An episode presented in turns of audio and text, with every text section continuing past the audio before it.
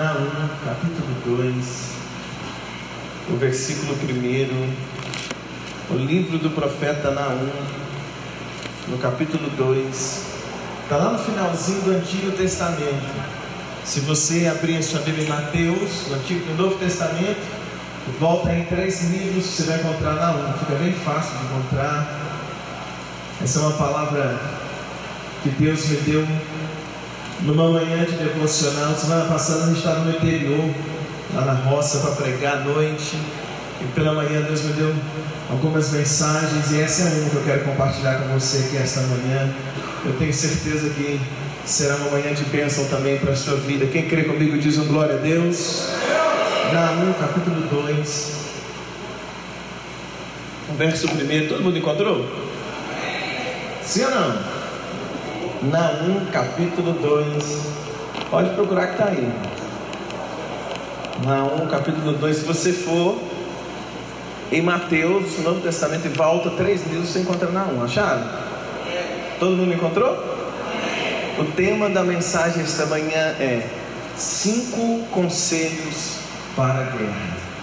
Qual é o tema da mensagem?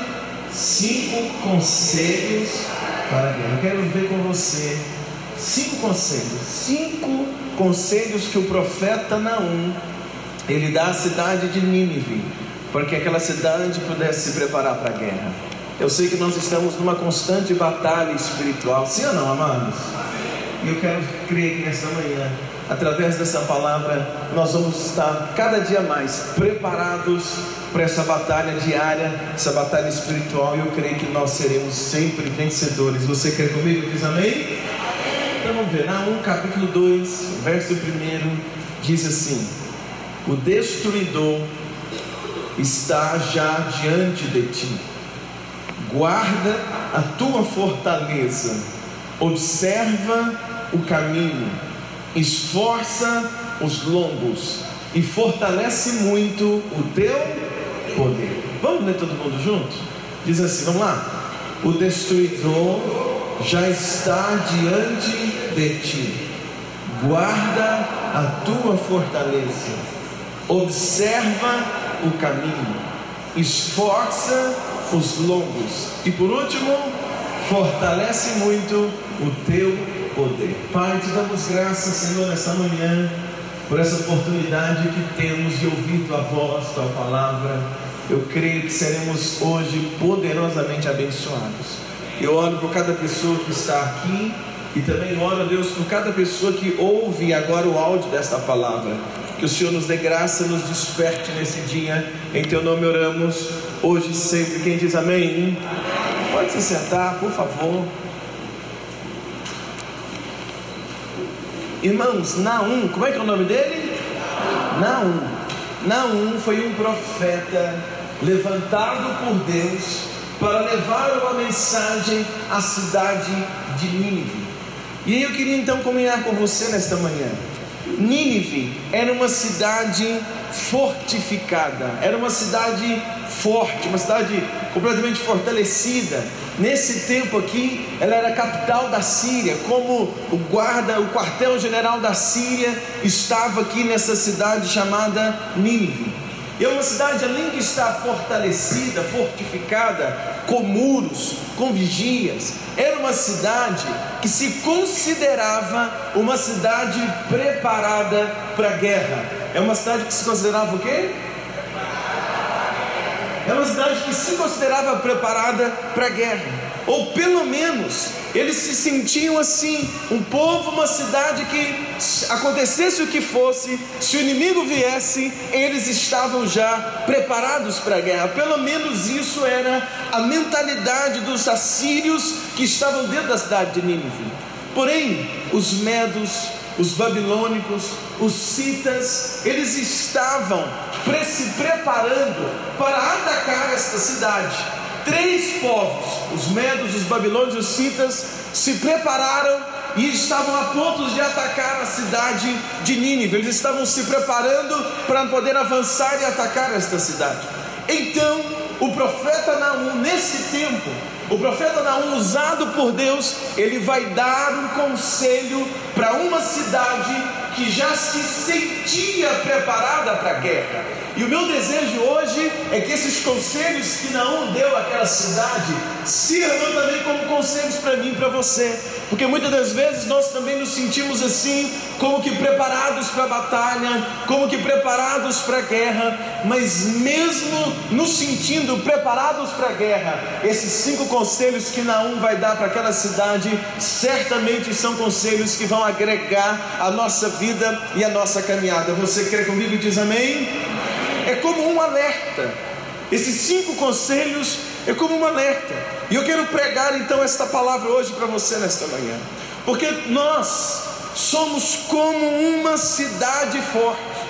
A nossa vida é como uma cidade também, uma cidade que está ali cercada por muros, cercada por proteção, por quê? Porque nós queremos proteger a nossa vida, nós queremos que a nossa vida esteja protegida, queremos que a nossa família esteja protegida, mas mesmo nessa proteção, vale a pena lembrar que nós estamos em batalha, nós estamos em guerra contra quem? Não estamos em guerra contra o marido, não estamos em guerra contra a esposa, não estamos em guerra contra o vizinho, não estamos em guerra com algum tipo de pessoa, não. A nossa batalha, a nossa guerra são contra demônios, principados, potestades do mal. Essa é a nossa batalha. Você crê nisso, igreja? Pode dizer amém comigo?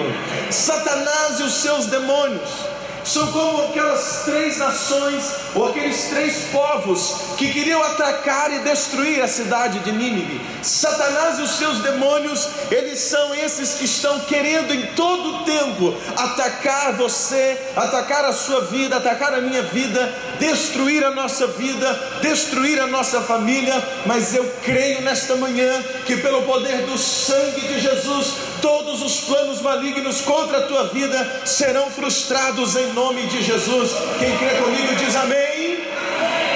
Mas vale a pena esses conselhos hoje, irmãos. Vale a pena.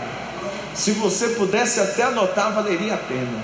Se você pudesse guardar o que eu vou pregar para você esta manhã, olha, valeria a pena. Se você pudesse gravar aí no áudio ou gravar de preferência no seu coração, tenha certeza que vai valer a pena o que eu quero dizer para você esta manhã. Vamos caminhar. O profeta Naum, ele vira para aquela cidade e ele diz assim: escuta, ele diz para a cidade de Nínive: o destruidor está diante de você. Ele está falando para aquela cidade como um alerta: olha, o destruidor, aquele que quer destruir vocês, Nínive, ele está da sua frente, está diante de você. Esse alerta, irmãos, me faz lembrar daquilo que o próprio Deus falou para Caim. Pode só tirar só um pouquinho do retorno para mim, por favor, Cláudio, só um pouquinho. Me faz lembrar aquilo que Deus disse para Caim. Caim era o filho de Adão e Eva. E um dia Caim, quando ele foi levar a sua oferta, juntamente com seu irmão Abel, houve ali uma situação que gerou no coração de Caim um sentimento. Então Deus vai dizer para Caim praticamente a mesma coisa que o profeta Naum disse para a cidade da Síria, ou perdão, para a cidade de Nínive, e é o que eu quero dizer para você esta manhã. Agora, o que foi que Deus falou para Caim? Vamos ver. Gênesis 4, você deixa marcado aí no profeta Naum e vamos passear na Bíblia. Vamos lá voltar em Gênesis capítulo 4, por favor. Gênesis 4, o versículo 6, assim que você encontrar, você diz amém. Gênesis capítulo 4, versículo 6. Encontraram, irmãos? Diz assim: E o Senhor disse para quem? Para Caim: Por que iraste? E por que você está triste? Se fizer bem, não haverá aceitação para ti. Se não fizeres bem, o pecado jaz o que? A porta e para ti será o seu desejo, e sobre ele o que? Dominarás. Deus, quando olha para Caim, Deus percebe que Caim permitiu que a inveja entrasse no seu coração contra o seu irmão, porque o seu irmão Abel, ele tinha trazido uma oferta diante de Deus, e aquela oferta agradou ao Senhor.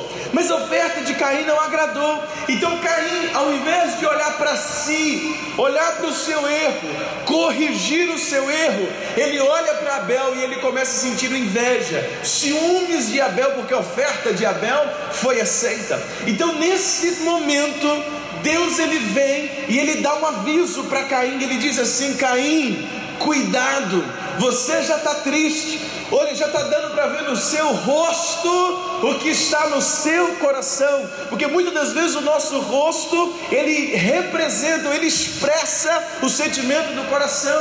Por exemplo, a Bíblia diz que um coração alegre ele é formoseia o quê? O rosto. Ou seja, então o contrário é uma verdade, um coração amargurado, um coração entristecido vai se expressar no rosto. E Deus está dizendo, Caim, o seu rosto já está transparecendo o que está no teu coração, teu rosto já está triste. Então Deus diz, Caim, cuidado, porque o pecado está à sua porta.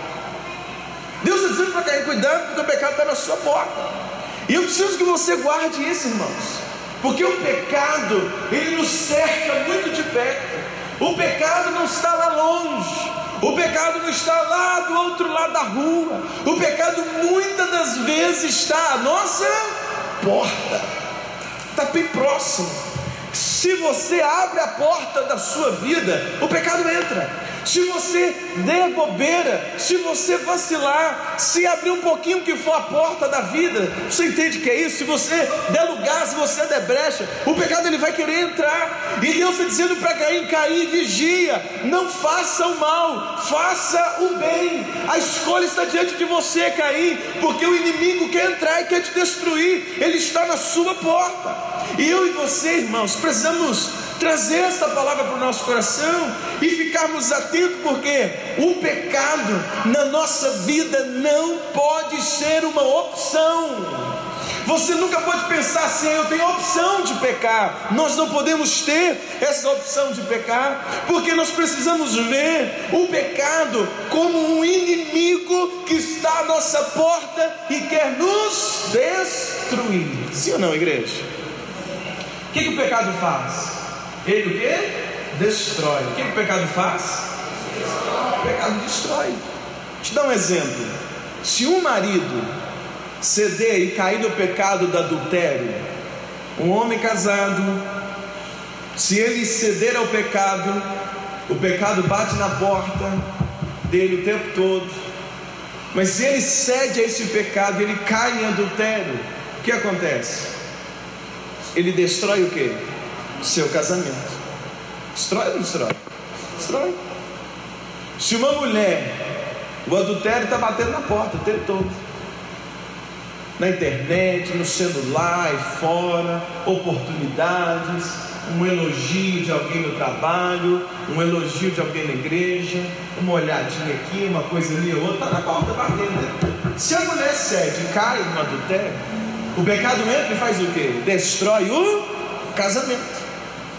Se um jovem ele cai no pecado do vício, o cigarro batendo na porta, a bebida batendo na porta, as drogas batendo na porta através de um amigo, através de um colega na escola, um colega na faculdade, um colega no trabalho, um colega na rua, o tempo todo batendo na porta, dizendo para ele: Isso é bom, você vai, você vai fazer uma viagem, isso vai te dar dinheiro, vai te dar status batendo na porta o tempo todo. Se um jovem cai nesse erro, se o jovem cai nesse pecado, o que, que o pecado vai fazer com a vida desse jovem? Vai destruir a vida desse jovem. Sim ou não, igreja?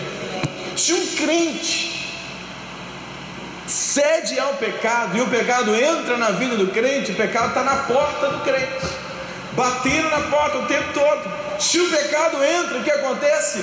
Vem o escândalo e destrói a vida espiritual ou a vida ministerial desse homem, dessa mulher. Então preste atenção uma coisa: por mais gostoso que pareça ser o pecado, por mais bonito que pareça ser o pecado, por mais tentador que seja, você fica assim, ai, não estou aguentando mais, por mais tentador que seja, lembre de uma coisa: o pecado é o destruidor que está à sua porta. Está longe não, está onde? Na porta. Naum está sendo instrumento de Deus para dizer isso para aquela cidade. E ele começa a primeira coisa, o primeiro conceito desta manhã. Ele começa a dizer assim para aquela cidade: Olha, eu sei que vocês se sentem fortes, eu sei que vocês se sentem seguros, mas fiquem atentos, porque o destruidor está à sua porta. O pecado está mais perto do que a gente imagina. Por isso a Bíblia diz assim: aquele que pensa estar de pé, cuide-se para que não caia. Por quê? Porque o pecado está na porta. Então, o primeiro conselho desta manhã é os conselhos para a batalha, para a guerra. Eu tenho que estar atento, porque o pecado está bem na porta e ele quer entrar. Segundo conselho que Naum dá para aquela cidade, e eu quero trazer para nós esta manhã. Se você volta comigo lá em Naum, nós deixamos marcado aí na Bíblia. Vamos ver, Naum, capítulo 2. Quando você encontrar, diz amém. Diz assim: primeira coisa, ele diz assim, capítulo 2, versículo 1: O destruidor está diante de ti, está na sua porta. Aí ele dá o segundo conselho. Qual é o segundo conselho? Guarda a tua fortaleza. Me ajuda. Vamos lá, todo mundo. Dizer para mim, qual é o segundo conselho? Guarda a tua fortaleza. O que, que é isso? Não está entregando, está dizendo isso para uma cidade. E ele está dizendo para aquela cidade: guarda a tua fortaleza. Agora, como é que a gente aplica isso para a nossa vida? Guarda a tua fortaleza. O que é isso? A fortaleza da vida de um homem, a fortaleza da vida de uma mulher é o seu coração. Por isso que a Bíblia diz assim: sobretudo o que se deve guardar, guarda o teu coração, porque dele procede as saídas da vida. Então a fortaleza de um homem, a fortaleza da mulher é o seu coração. A sua fortaleza é o seu coração. E nós precisamos guardar os nossos corações, irmãos. Você precisa guardar o seu coração. Guardar o coração de quê, pastor? Você tem que guardar o seu coração das chateações. Não deixe as chateações entrar no seu coração e fraquejar você. É você que tem que guardar isso. Ah, mas fulano fez isso. Ah, mas aconteceu aquilo, eu estou tão chateado. Eu não vou fazer mais nada, não vou sair de casa, não vou na igreja, não vou trabalhar mais, não vou fazer isso mais, vou entregar meu ministério, vou terminar meu casamento, vou terminar meu noivado, vou terminar meu namoro, porque eu estou chateado. Não! Guarda o teu coração. Então guarda o teu coração das chateações. Toda vez que alguém, uma situação tentar chatear você, seja firme e diga: Olha, para me chatear tem que fazer mais. Meu coração está guardado. Eu não vou deixar essas coisas me abater. Eu vou me levantar, porque Deus é comigo. Será que tem um crente aí para dizer amém comigo esta manhã? Sobretudo, deve guardar, guarda o coração. Olha o conselho que não está dizendo para nós: guarda a tua fortaleza, guarda o teu coração das decepções. Guarda o teu coração das decepções. Fica esperando demais dos outros. Espere de Deus, porque Deus nunca vai te decepcionar. Coloque a sua expectativa no Senhor, porque aí Ele não vai te decepcionar. Você entende isso comigo esta manhã? Guarda o teu coração dos desejos carnais. Guarda o teu coração, não fica caminhando por lugares perigosos, não fica vendo coisas perigosas na internet, coisas que vão contaminar o seu coração. Vigia com quem você anda, o que você escuta. Se você escuta uma piada imoral no trabalho, você fica com aquilo o dia inteiro na vida, na, na, no ouvido, na mente. Cuidado com quem você caminha, cuidado dos conselhos que você tem, cuidado com quem é que é o seu conselheiro, cuidado com a rodinha de amigos que você anda Fique atento, meu irmão, guarda o teu coração dos desejos carnais, guarda o teu coração das paixões proibidas. Cerca teu coração, não seja molenga, seja firme. Guarda o teu coração de paixões que não são de Deus para você de paixões proibidas, guarda isso, meu irmão. Cerca teu coração. Você talvez é casado, é casada, mas de vez em quando vem assim aquela lembrança de ah, meu Deus, saudade. Guarda o coração, para com isso. Guarda a tua fortaleza. Guarda o teu coração do pecado, não deixa o pecado entrar no teu coração. Guarda o teu coração da ganância, nunca está satisfeito, sempre quer mais e mais e mais e mais. Alguém que tem o coração ganancioso, ele nunca consegue expressar gratidão. Guarda teu coração da ganância. Valoriza o que você tem. Você pode sonhar coisas maiores? Pode. Mas sem, contudo, perder o valor daquilo que você já tem, daquilo que Deus já te deu. Guarda o teu coração da vingança. Não tenha um coração vingativo que quer pagar o mal com o mal, olho por olho, dente por dente. Não guarde. Guarde o teu coração dessas coisas. Guarde o teu coração do ódio. Não deixe o ódio entrar no teu coração. Guarda o teu coração da inveja. Não seja invejoso invejoso, não seja invejosa, não inveje o marido de ninguém, não inveje a esposa de ninguém, não inveje a roupa de ninguém, não inveje o dom de ninguém, não inveje a casa de ninguém, não inveje o emprego de ninguém, não inveje o cabelo de ninguém, não inveje o rosto de ninguém, não inveje nada. Guarda teu coração da falta de perdão coração às vezes não perdoa ninguém. Guarda teu coração dessas coisas, perdoe, libere as pessoas, meu irmão. Ah, pastor, mas fulano já fez tanto mal por mim, perdoa ele. Jesus disse nós deveríamos fazer isso 70 vezes 7 perdoa, libera o teu coração, vai fazer bem para você. Você guarda raiva, guarda rancor no coração por anos e anos e anos e anos e anos. Você já tem aí quase 30 anos de casado, mas larga, fala, joga na cara do seu marido, da sua esposa até hoje um erro que ele cometeu quando vocês conheceram no primeiro dia. Perdoa Libera o coração. Você tem um crente aí para dizer amém, amado? Guarda o teu coração da frieza espiritual. Não seja um homem ou uma mulher frio. Seja fervoroso em Deus. Cerca o seu coração, igreja. Diz um amém comigo. Naum está dizendo: guarda a tua fortaleza. Agora, como é que a gente guarda o coração? Dessas coisas todas que eu estou dizendo. Tem uma receita para guardar o coração. Você quer ler comigo essa receita? Salmos 119, verso 11. Vamos ver. Salmos 119, o verso 11. Quando você encontrar, você diz um glória a Deus. Salmos 119, 11.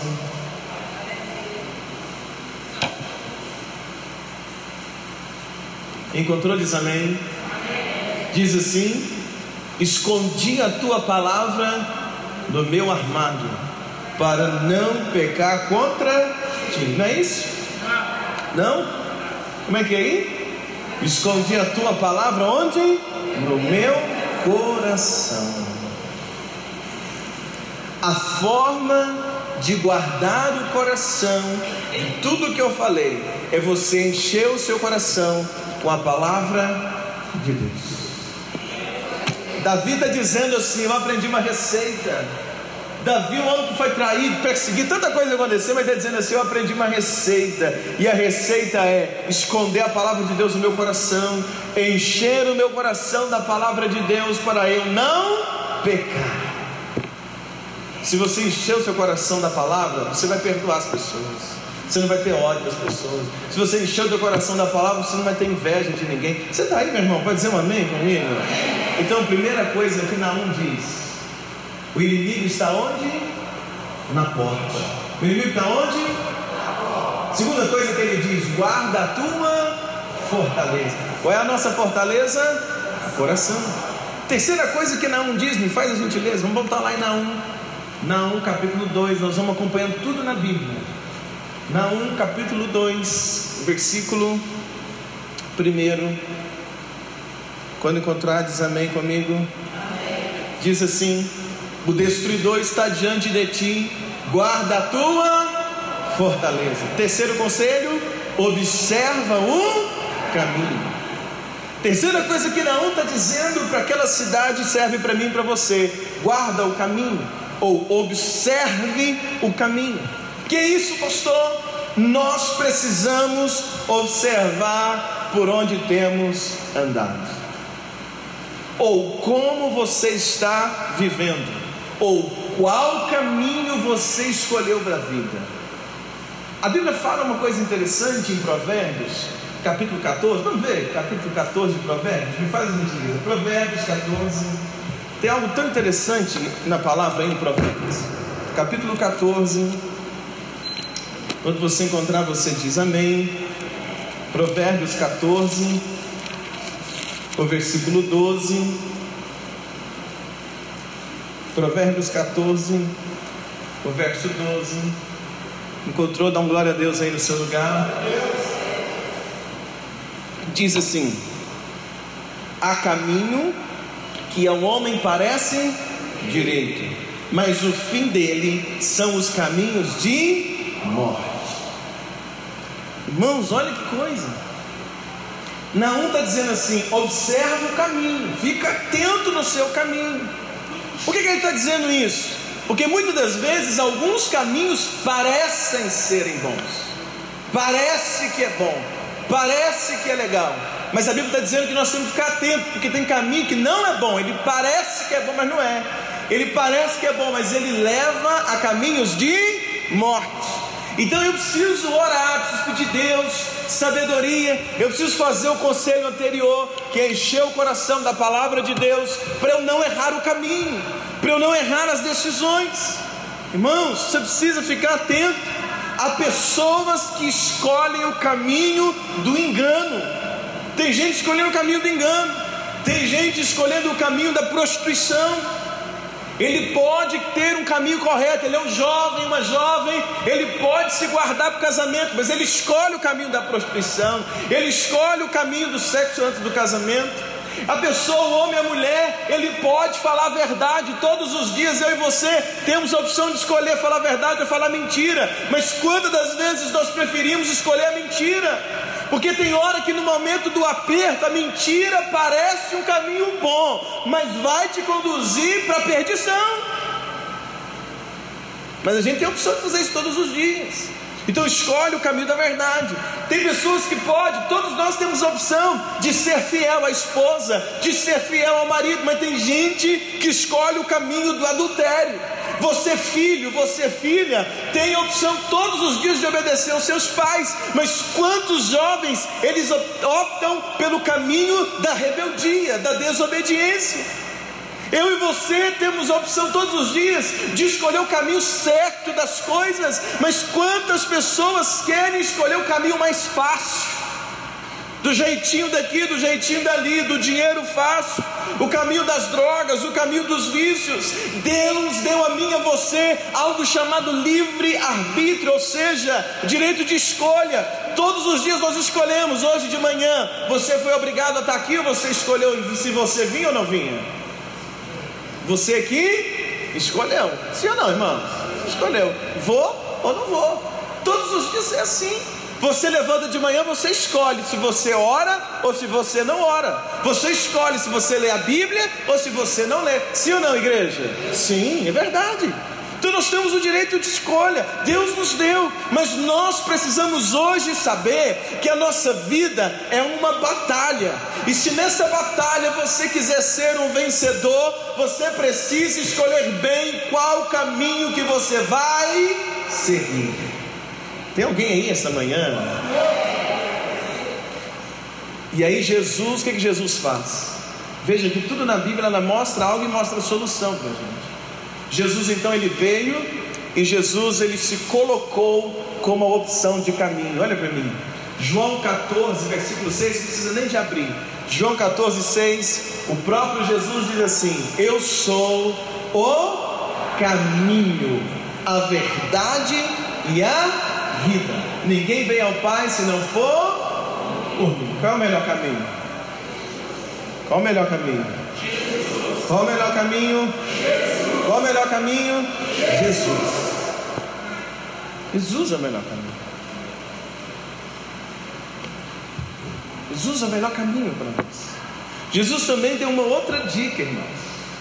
E essa dica que Jesus deu, eu vou te falar uma coisa, parece que foi para nós brasileiros. Ele estava falando para judeu, mas parece que foi para gente brasileiro, porque brasileiro sempre quer dar um jeitinho nas coisas. Nós sempre queremos o caminho mais fácil. Mas olha o que, que Jesus diz em Mateus capítulo 7, versículo 13. Olha comigo. Mateus 7, 13.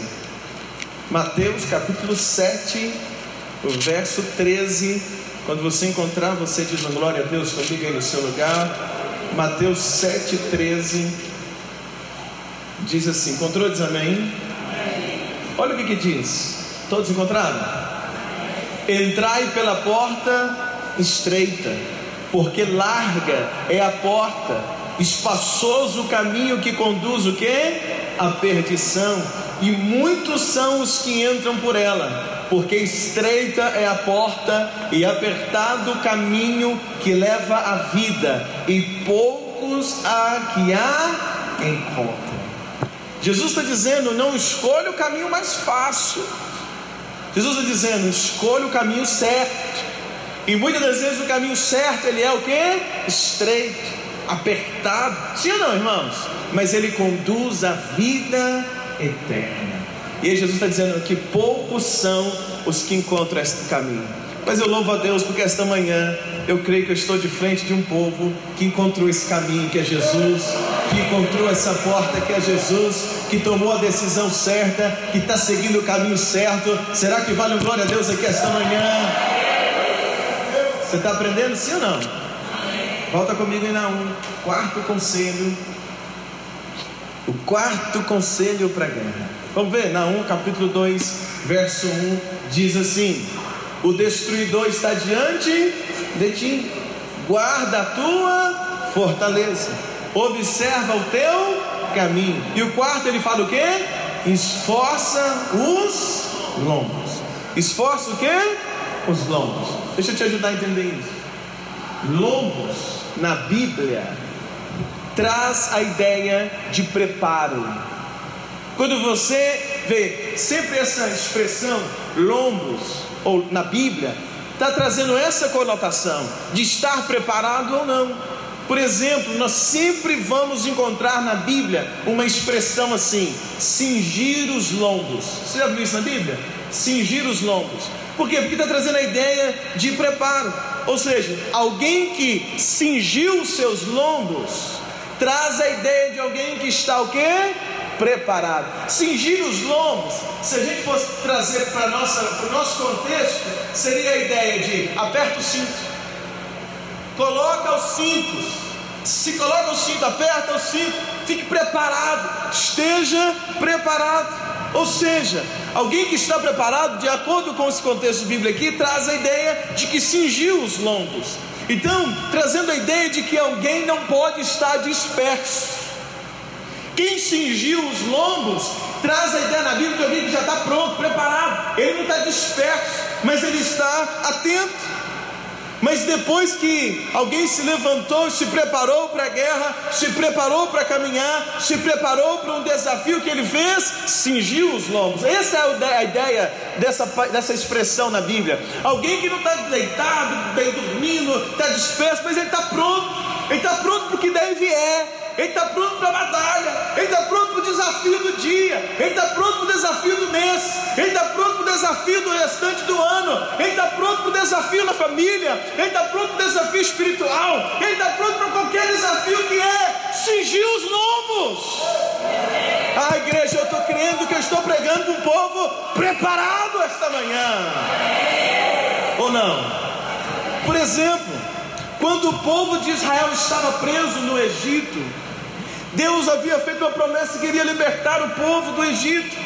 E quando chegou o momento, no outro dia de manhã, olha para mim, no outro dia de manhã, seria o dia que eles iriam sair do Egito. Então Deus deu uma palavra para Moisés, e a palavra que Deus deu para Moisés foi: Moisés, reúne os homens e digam a eles para que eles estejam com os lombos cingidos. Ou seja, Deus está dizendo a Moisés: avisa para esse povo ficar preparado para a caminhada, ficar preparado, porque eu vou levar eles para algo melhor, para um caminho melhor, para uma terra que mana leite e mel.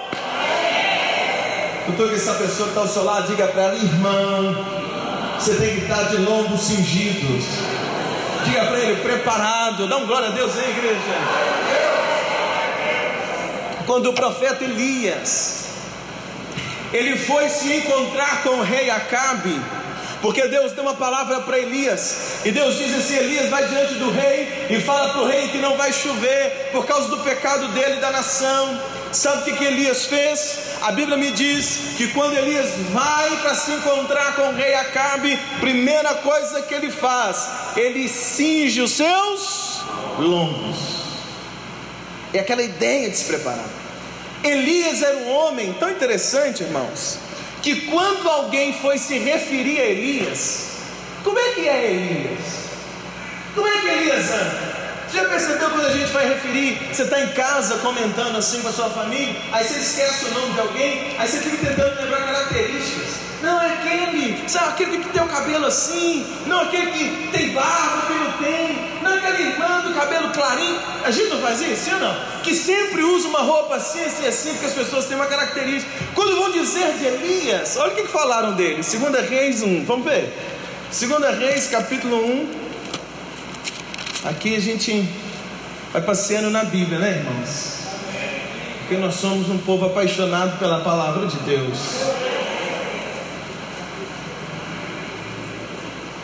Segunda Reis, capítulo 1, versículo 8. Quem encontrou diz amém. Olha o que diz.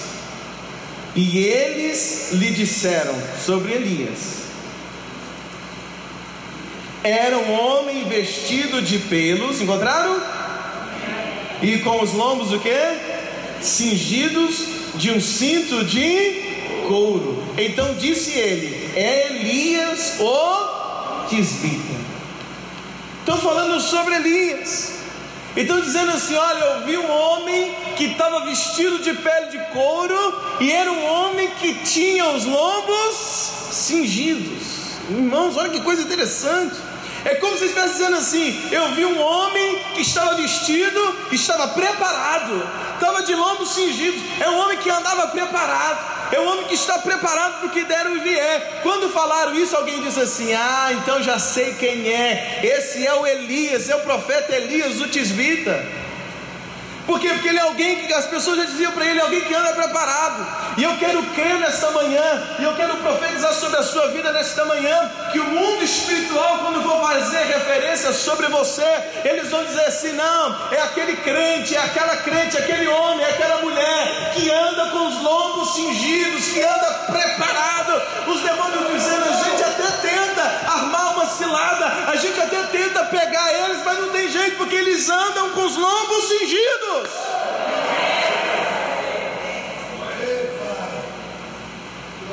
E para eu terminar, quinto conselho. Vamos ver?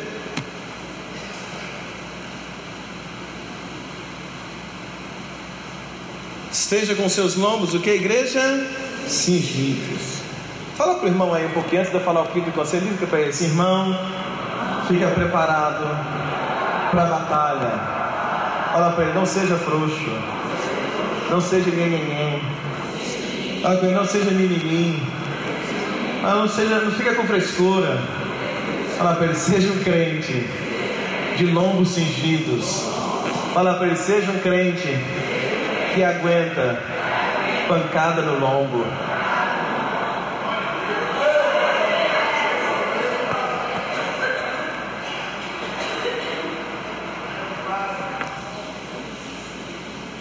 Por último, na 1, 2, vamos ver.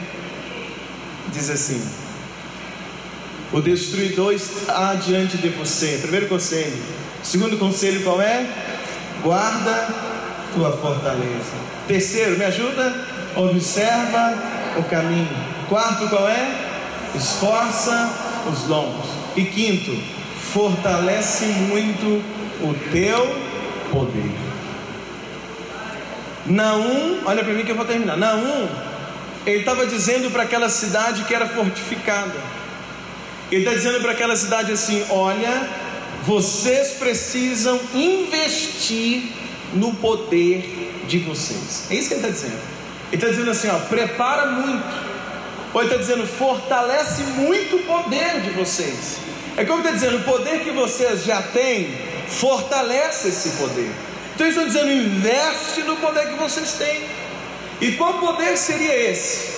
No caso de daquela cidade, da cidade de Nínive, o poder que eles tinham eram suas armas. Então é como se eles estivessem entendendo, como se o profeta estivesse dizendo para ele: Fortalece as suas armas, investe nas suas armas, tenham mais armas, armas poderosas. É isso que ele está dizendo para aquele povo. Agora, nós como cristãos, qual é a nossa arma?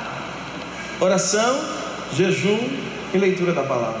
Qual é a nossa arma? O crente vence suas batalhas com o joelho no chão. Vou dizer de novo: o crente vence suas batalhas com o joelho no chão.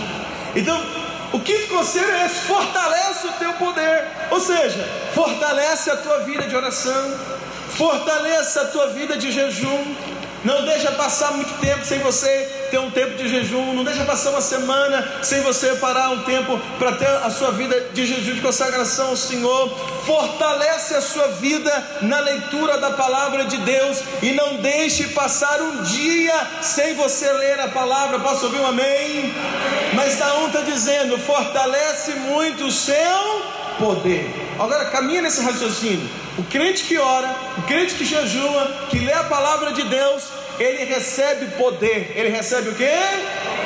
O crente que ora, lê a palavra de jejum, ele recebe poder. E quem é que nos dá o poder? Quem dá o poder para nós? Quem é que nos dá o poder? Quem é que nos dá o poder, igreja? Jesus disse assim: Vou ler para vocês.